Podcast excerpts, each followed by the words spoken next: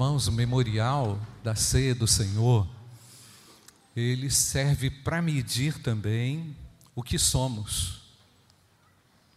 Ele estabelece aqui um parâmetro diante daquilo que o Senhor realizou. É, o texto que vamos ler, irmãos, encontra-se lá em Marcos, capítulo 15, versículos de 1, a partir do primeiro versículo, Marcos capítulo 15.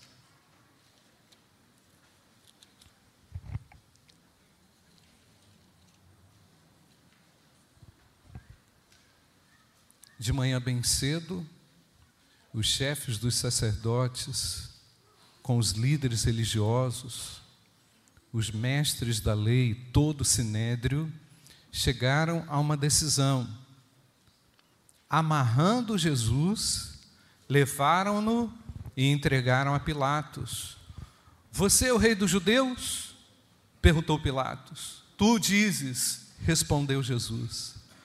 Os chefes dos sacerdotes o acusavam de muitas coisas. Então Pilatos lhe perguntou novamente: Você não vai responder? Veja quantas coisas o estão acusando. Mas Jesus não respondeu nada. E Pilatos ficou impressionado.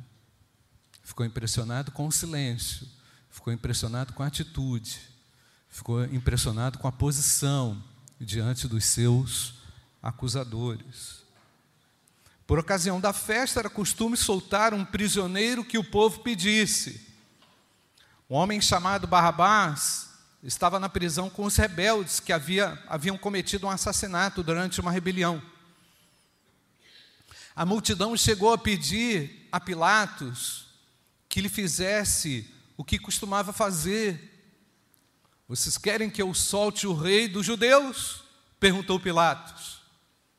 Sabendo que fora por inveja que os chefes dos sacerdotes lhe haviam entregado Jesus.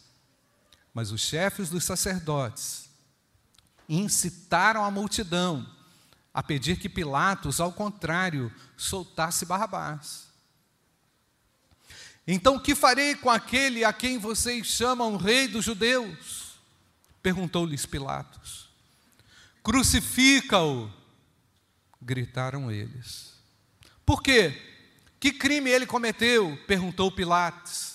Pilatos. Então eles gritavam ainda mais: crucifica-o. Desejando agradar a multidão, Pilatos soltou-lhes Barrabás e mandou açoitar Jesus e o entregou para ser crucificado. Os soldados levaram Jesus para dentro do palácio, isso é, ao pretório, e reuniram toda a tropa. Vestiram-no com um manto de púrpura, depois fizeram uma coroa de espinhos e a colocaram nele, e começaram a saudá-lo Salve, Rei dos Judeus. Batiam-lhe na cabeça com uma vara e cuspiam nele. Ajoelhavam-se e lhe prestavam adoração. Depois de terem zombado dele, tiraram-lhe o manto de púrpura e vestiram-lhe as suas próprias roupas. Então o levaram para fora a fim de crucificá-lo. Certo homem de Cirene, chamado Simão, pai de Alexandre e de Rufo, passava por ali. Chegando do campo, eles o forçaram a carregar, carregar a cruz. Levaram Jesus ao lugar chamado Gólgota, que quer dizer lugar da caveira. Então lhe deram vinho misturado com mirra, mas ele não bebeu e o crucificaram, dividindo as roupas dele, tiraram sortes para saber com que cada um iria ficar. Eram nove horas da manhã quando o crucificaram. E assim estava escrito na acusação contra ele, o rei dos judeus. Com ele crucificaram dois ladrões, um à sua direita e outro à sua esquerda. E cumpriu-se a escritura que diz: ele foi contado entre os transgressores. Os que passavam lançavam-lhe insultos, balançando a cabeça e dizendo: Ora, você que destrói o templo e o reedifica em três dias, desça da cruz e salve-se a si mesmo. Da mesma forma, os chefes dos sacerdotes, os mestres da lei, zombavam dele entre si, dizendo: salvou os outros, mas não é capaz de salvar a si mesmo. O Cristo, o Rei de Israel, desça da cruz para que o vejamos e creiamos. Os que foram, os que foram crucificados com eles, com ele, também o insultavam. Versículo 33. E houve trevas sobre toda a terra, do meio-dia às três horas da tarde. Por volta das três horas da tarde, Jesus bradou em alta voz: Eloi, Eloi, lama sabactani, que significa: Meu Deus, meu Deus, por que me abandonaste? Quando alguns dos que estavam presentes ouviram isso, disseram: Ouçam, ele está chamando Elias. Um deles correu e embebeu uma esponja em vinagre e colocou-la na ponta de uma vara e deu-a a Jesus para beber e disse: Deixem-no, vejamos se Elias vem tirá-lo daí. Mas Jesus, com um alto brado, expirou. E o quando o centurião que estava em frente de Jesus ouviu o seu brado e viu como ele morreu, disse: Realmente esse homem era o filho de Deus. Algumas mulheres estavam observando de longe, e entre elas estavam Maria Madalena, Salomé e Maria, mãe de Tiago, o mais jovem, e de José. Na Galileia, elas tinham seguido e servido a Jesus, e muitas outras mulheres que tinham subido com ele para Jerusalém também estavam ali.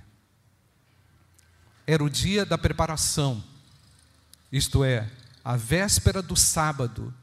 José de Arimateia, membro de destaque do Sinédrio, que também esperava o reino de Deus, dirigiu-se corajosamente a Pilatos e pediu o corpo de Jesus.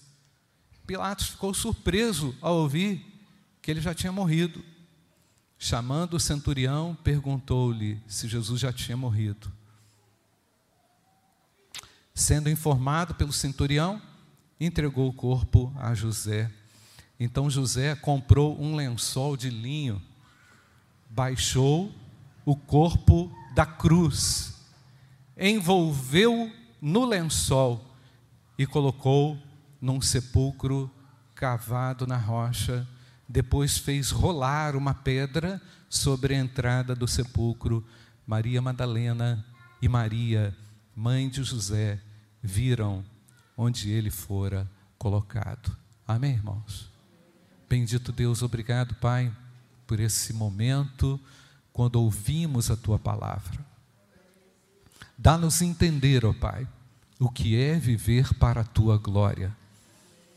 Faça-nos viver para a tua glória, Senhor.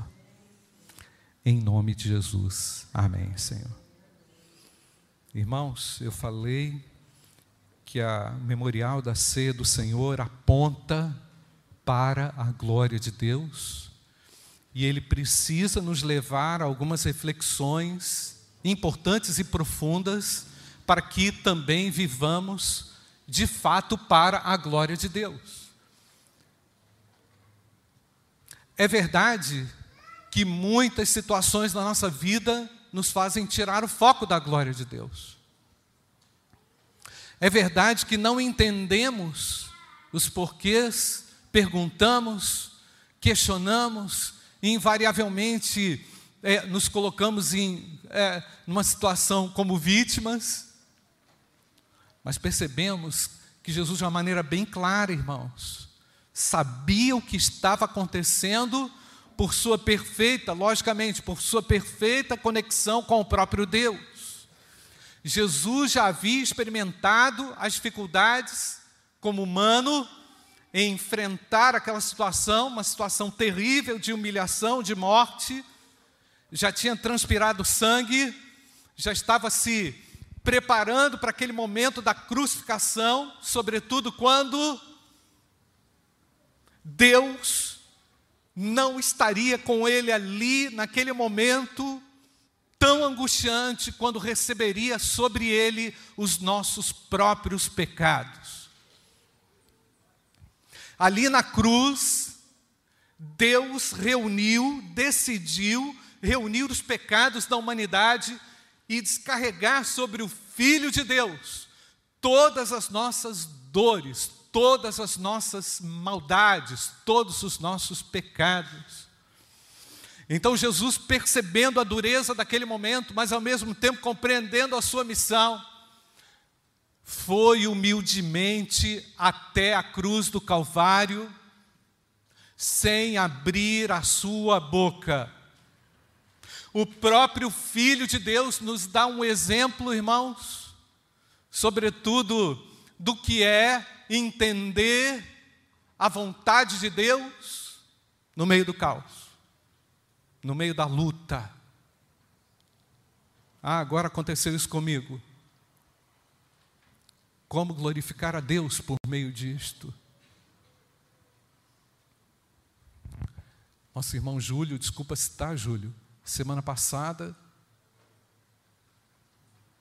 semana retrasada, sepultou sua mãe na quinta-feira. Segunda-feira, terça-feira, estava sepultando seu pai. Em menos de uma semana. A glória de Deus precisa ser vista por nós, irmãos. Nós precisamos da glória de Deus.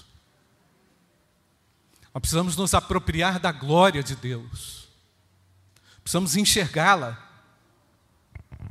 Precisamos realmente viver para o que, irmãos? A glória de Deus. Podemos viver para a glória de Deus? Jesus, no momento que foi traído, disse: O filho do homem, agora o filho do homem é glorificado. Deus é glorificado nele, nessa atitude, nesse, nessa situação, nessa condição na condição de humilhação, na condição de perda, nas dificuldades da vida, nas crises da vida. Deus é especialista em manifestar a sua glória.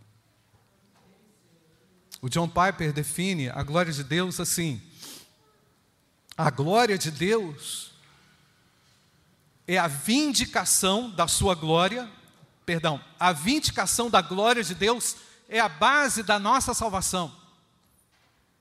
Afinal, não temos, não tivemos nenhum mérito nisso, né? Toda a glória é dele. Ele fez tudo.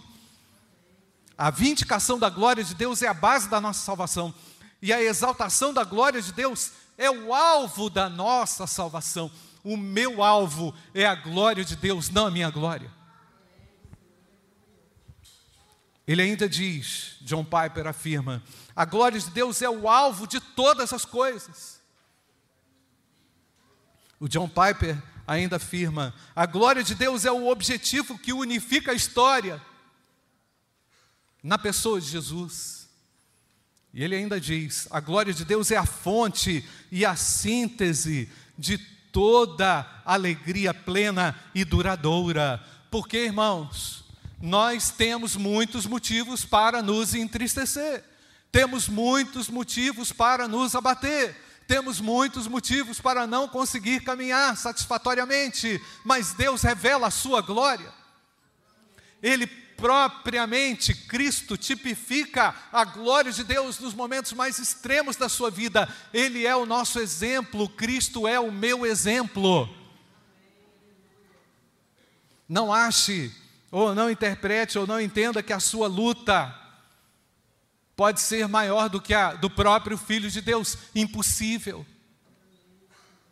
Cristo viveu como exemplo, portanto, memorial da ceia, irmãos. A, a ressurreição de Cristo, morte, ressurreição e vida de Jesus, ela aponta para a glória de Deus, porque os seus filhos se deleitam intencionalmente a servi-lo. Nós vamos ver ainda mais a glória de Deus, na medida em que nós conseguimos, conseguirmos mais intencionalidade no serviço, intencionalidade na vida, redirecionando tudo que fazemos, tudo que somos, tudo que temos, tudo que alcançamos para a glória de Deus. Não podemos nos esquecer que nós vivemos para a glória de Deus, irmãos. Então, quando o crente é salvo por Cristo, ele passa a priorizar o reino de Deus. É o reino de Deus. Nada vai acontecer de grande forma se não houver uma grande rendição a Deus. Você quer que as coisas aconteçam na sua vida, então é necessário uma grande rendição. Uma grande rendição significa eu quero intencionalmente que Deus assuma o controle da minha vida. Eu quero que intencionalmente, quero, desejo e, e creio que o Espírito Santo vai trabalhar de forma intensa quando eu colocar tudo nas mãos dele, o que sou, a minha profissão, os meus talentos, as minhas habilidades, a minha força, a minha vida, o meu lar, os meus filhos, tudo que tenho para a glória de Deus. Eu preciso fazer isso intencionalmente, numa atitude de fé. Nós já sabemos, né, irmãos, que sem fé é o que, irmãos? Impossível agradar a Deus. Não tem vida cristã sem fé. A fé salvadora, legitimada naquele momento da sua rendição, e a fé continuada para que haja intencionalidade. Por quê, irmãos? Vou falar para você. Todo dia tem uma oportunidade para você se desviar. Todo dia nós temos uma oportunidade para nos desviarmos e vivermos os efeitos da glória humana, coisa tão passageira, coisa tão trivial, coisa tão desnecessária para aqueles que foram alcançados pela graça salvadora do Senhor. A glória dos homens pertence aos homens. A glória é dos homens. E nós vivemos num tempo onde os homens estão querendo a glória, estão querendo protagonizando a sua própria autoexaltação. Quando, quando olhamos para o sofrimento de Cristo, quando olhamos para aquilo que ele fez, sem abrir a sua boca, sem contender, o que é que estava em jogo ali? O que estava em jogo ali, nós sabemos, era a própria glória de Deus. Hoje podemos glorificá-lo por conta da fidelidade do Senhor. Irmãos, é incrível, olhando o que, o que Pedro escreveu na sua carta e percebendo como Pedro foi precipitado nas palavras. Né? Pedro muitas vezes foi, né, é, é, era levado impulsivamente a dar uma resposta precipitada. Né? Aí vemos a maturidade de Pedro,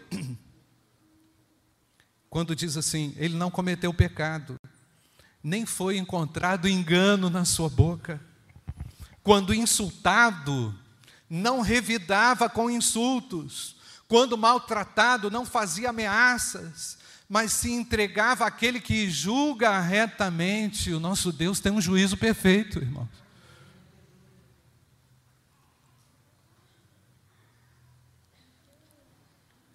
Eu já comentei isso aqui uma vez, mas eu me lembrei aqui agora exatamente da cena. No meu trabalho, o meu chefe era um chefe muito querido. Um chefe muito querido. Eles não gostavam de chefe querido, não. Tinha que ser carrasco. O chefe muito querido, muito querido, pelos funcionários, foi mandado embora, demitido, assim, do nada. A esposa dele trabalhava, era secretária de um outro chefe lá, e eu estava lá, naquele momento, ela recebeu a notícia da demissão do próprio marido Eu estava ali olhando aquele momento.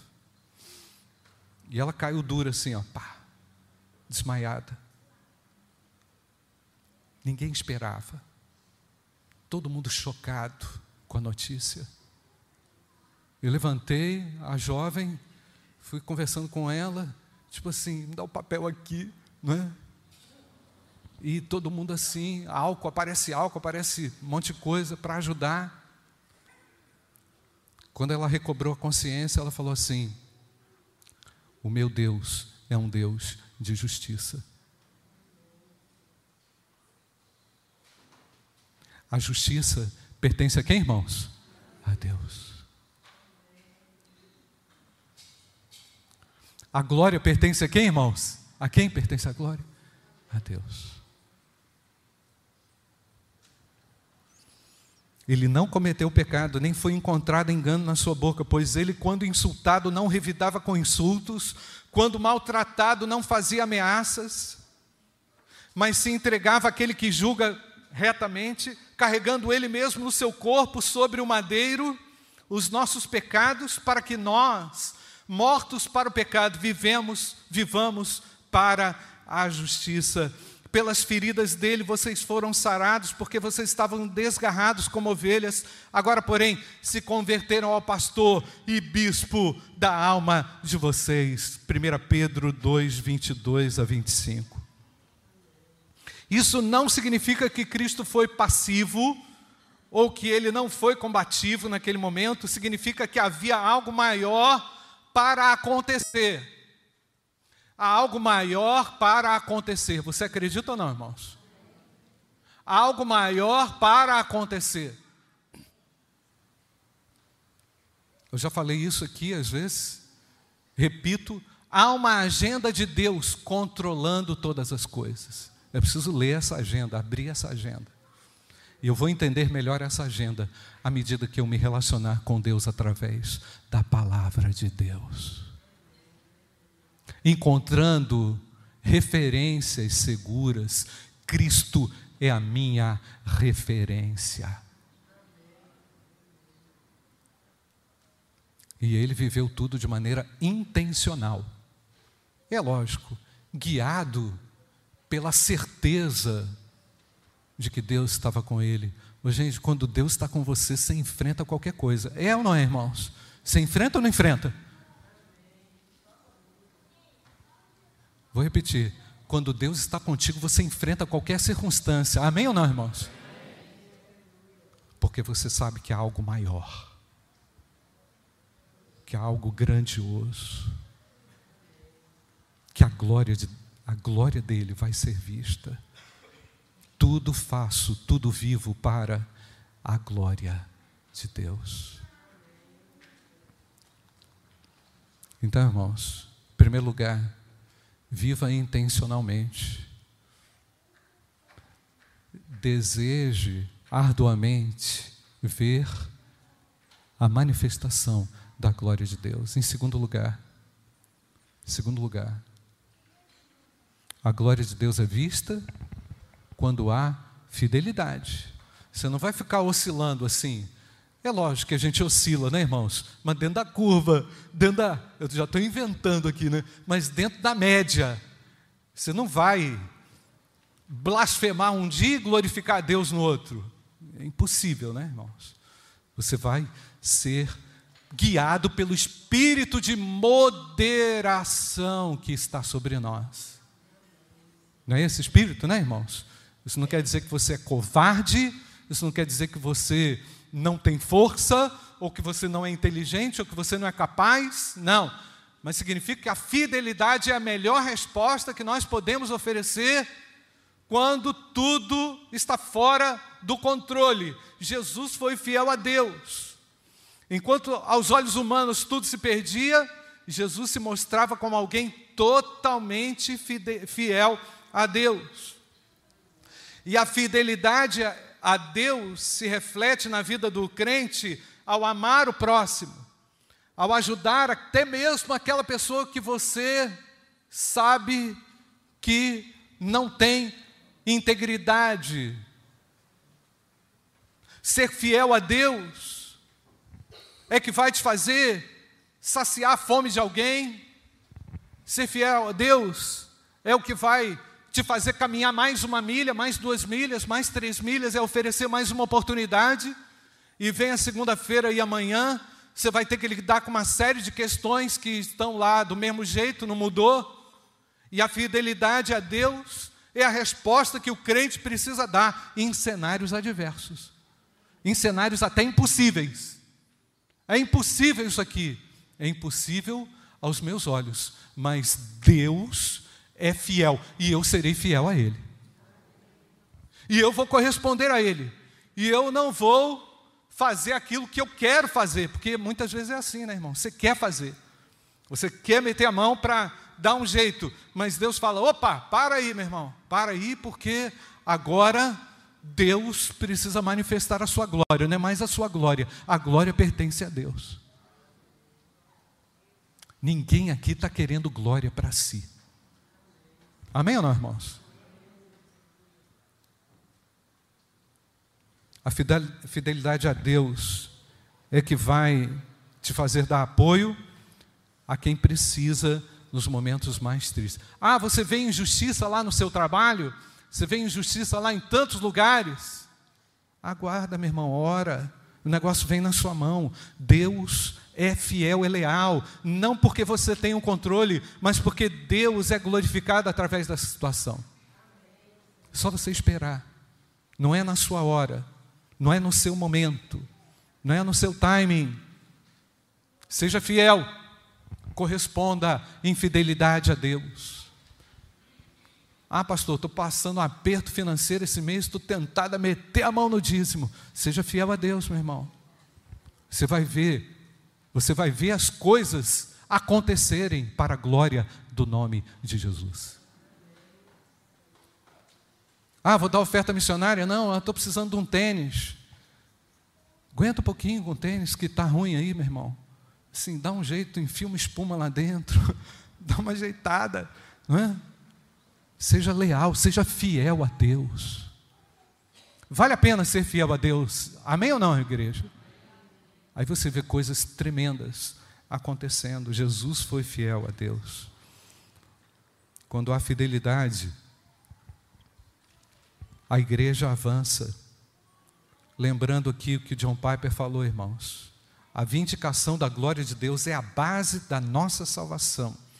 E a exaltação da glória de Deus é o alvo da nossa salvação. A glória de Deus é o alvo de todas as coisas. A glória de Deus é a fonte e a síntese de toda alegria plena e duradoura nas perdas, nas dificuldades, nas injustiças, nas retaliações, nas traições, nas mentiras, nas confusões do dia a dia, na gritaria.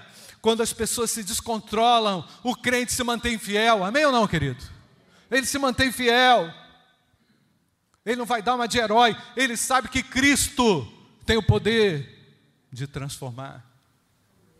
Ele vai recolher, ele vai, ele vai vigiar, ele vai esperar, ele vai acreditar na bem-aventurança. Mariana, coloca aí Mateus capítulo 5, 11 e 12. Olha o que está escrito, Mateus capítulo 5, nós vamos ler juntos, irmãos. Mateus capítulo 5, verso 11 e verso 12.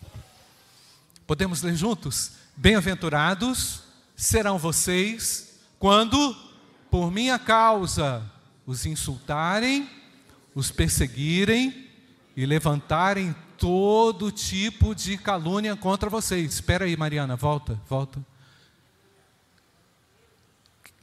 Você crê nisso ou não, irmãos? Bem-aventurado. O que quer dizer a palavra bem-aventurado? Me ajuda aqui, irmãos. Me ajuda. Hã? Mais do que feliz. Mais do que feliz. Bem-aventurados serão vocês quando por minha causa os insultarem, os perseguirem e levantarem todo tipo de calúnia. O cara armou o maior complô contra você. O cara puxou o seu tapete, furou o seu olho, o cara aprontou para você.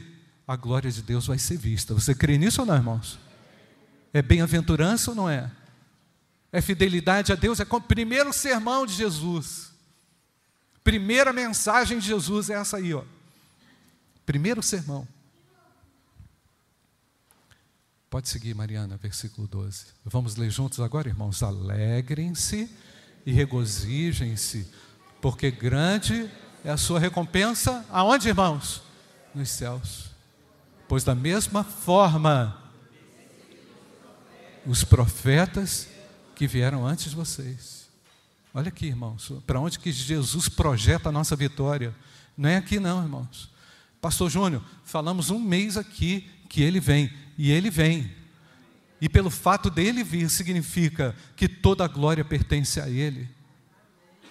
Significa dizer que a nossa justiça tem um nome, é Jesus Cristo, o Filho de Deus, irmãos. Ninguém precisa ficar batendo boca por causa de política, ninguém precisa ficar batendo boca por causa de opinião. Podemos realmente é, defender o Evangelho através da nossa fidelidade. A resposta que nós podemos dar a Deus é a nossa fidelidade à palavra, à verdade. Vai ter maracutaia? Vai. Vai ter escândalo? Vai. Nós não queremos. Vai ter pobre no mundo, como Jesus falou? Vai. Vai ter dificuldade? Vai. Mas vai ter a glória de Deus. Sobretudo na vida dos fiéis que seguem a Deus intencionalmente e que vivem fielmente esperando a manifestação da grandeza dele. Irmãos, é verdade também, conforme, coloca aí, Mariana, para a gente concluir, Romanos 8, 18. Romanos 8, 18. É verdade também que nós podemos interpretar o texto aqui de Paulo aos Romanos. Vamos ler primeiro, da seguinte forma: vamos ler. Considero que os nossos sofrimentos atuais não podem que em nós será revelado. Em nós, por causa da justiça que é Jesus Cristo. Ah, pastor, está querendo dizer que você pode ser um agente da glória de Deus? Sim. Ela é revelada em nós e através de nós. Você precisa manifestar a glória de Deus mediante atitudes corretas de intencionalidade e de fidelidade. E alegria, a alegria é daquele que conservar essa verdade no seu coração. Vamos fechar os olhos e vamos orar. Quem está aqui nessa manhã com o desafio de viver de forma intencional, não quer viver de qualquer forma, quem está aqui nessa manhã, de repente frustrado, buscou a sua glória, não conseguiu, graças a Deus não conseguiu, porque a glória pertence a Deus. Decida viver para a glória de Deus. Decida colocar todos os seus bens, tudo que você é, toda a sua inteligência, toda a sua capacidade para serviço de Deus, para a glória de Deus. Decide agora ser fiel a Jesus Cristo, Filho de Deus, crendo que Ele não falha e não vai falhar. A ceia do Senhor aponta para a glória de Deus. A atitude do Senhor naquele momento aponta para a glória de Deus. Quem estiver aqui aceitando esse desafio de se tornar fiel, saia da infidelidade para a fidelidade. Saia da vida de qualquer jeito para uma vida intencional saia de uma vida acidental para uma vida intencional.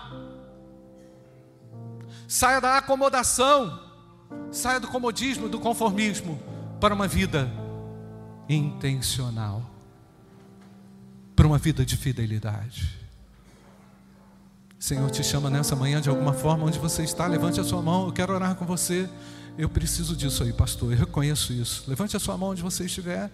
Deus abençoe você. Há mais alguém? Eu reconheço que eu preciso de intencionalidade naquilo que faço.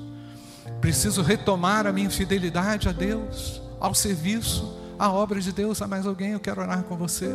Nós vamos orar. Deus abençoe, minha jovem. Pode abaixar. Ah, mais alguém? Eu reconheço que a glória pertence a Jesus. Pode abaixar, meu jovem. Deus abençoe a sua vida. Eu dedico a minha vida. Eu dedico tudo que sou, tudo que tenho para a glória de Deus. Ah, mais alguém? Pode abaixar, minha irmã. Mais alguém? Pode abaixar, minha jovem. Pode abaixar, minha querida. Eu não quero mais a minha glória. Esse negócio aí vai passar, a vida vai passar, tudo vai acabar. A glória pertence a Deus. Eu quero ser útil ao meu Deus. Ah, mas alguém, levante a sua mão, nós vamos orar com você. Na galeria, alguém, no que você faz, no que você é, no que você tem. Glorifique a Deus. Bendito Deus, obrigado. Porque a glória é tua, Senhor. Obrigado porque o Senhor cumpriu fielmente, Deus, e nos dá exemplo de sermos leais ao compromisso que assumimos contigo, Pai. Ó Deus, nós não queremos motivos para escapar das tuas mãos, nós não queremos dar motivos para perder a manifestação da glória de Deus. Nós também não podemos perder a alegria que nos é proposta através do Evangelho, através da tua palavra, Senhor. Te pedimos, ó Pai, que o Senhor nos ajude a sermos alinhados à tua palavra. Senhor, nessa manhã, diante do memorial da ceia do Senhor, que foi aqui que a representação do teu corpo, do teu sangue entregue por nós. Nós assumimos um compromisso de vivermos para a glória de Deus, Pai. Reafirmamos que a glória do Senhor há de ser vista em cada uma das nossas situações. Ajuda-nos, ó Pai, a sermos comedidos, com espírito manso, ó Pai, com o coração voltado para Ti, Senhor, não para as coisas Ó Deus, dá-nos um coração quebrantado na tua presença, Senhor. Porque esse coração quebrantado o Senhor não vai recusar. Queremos, Pai, vivermos de uma maneira quebrantada, Pai. Que a tua glória seja manifesta. Em nome de Jesus. Amém. Amém.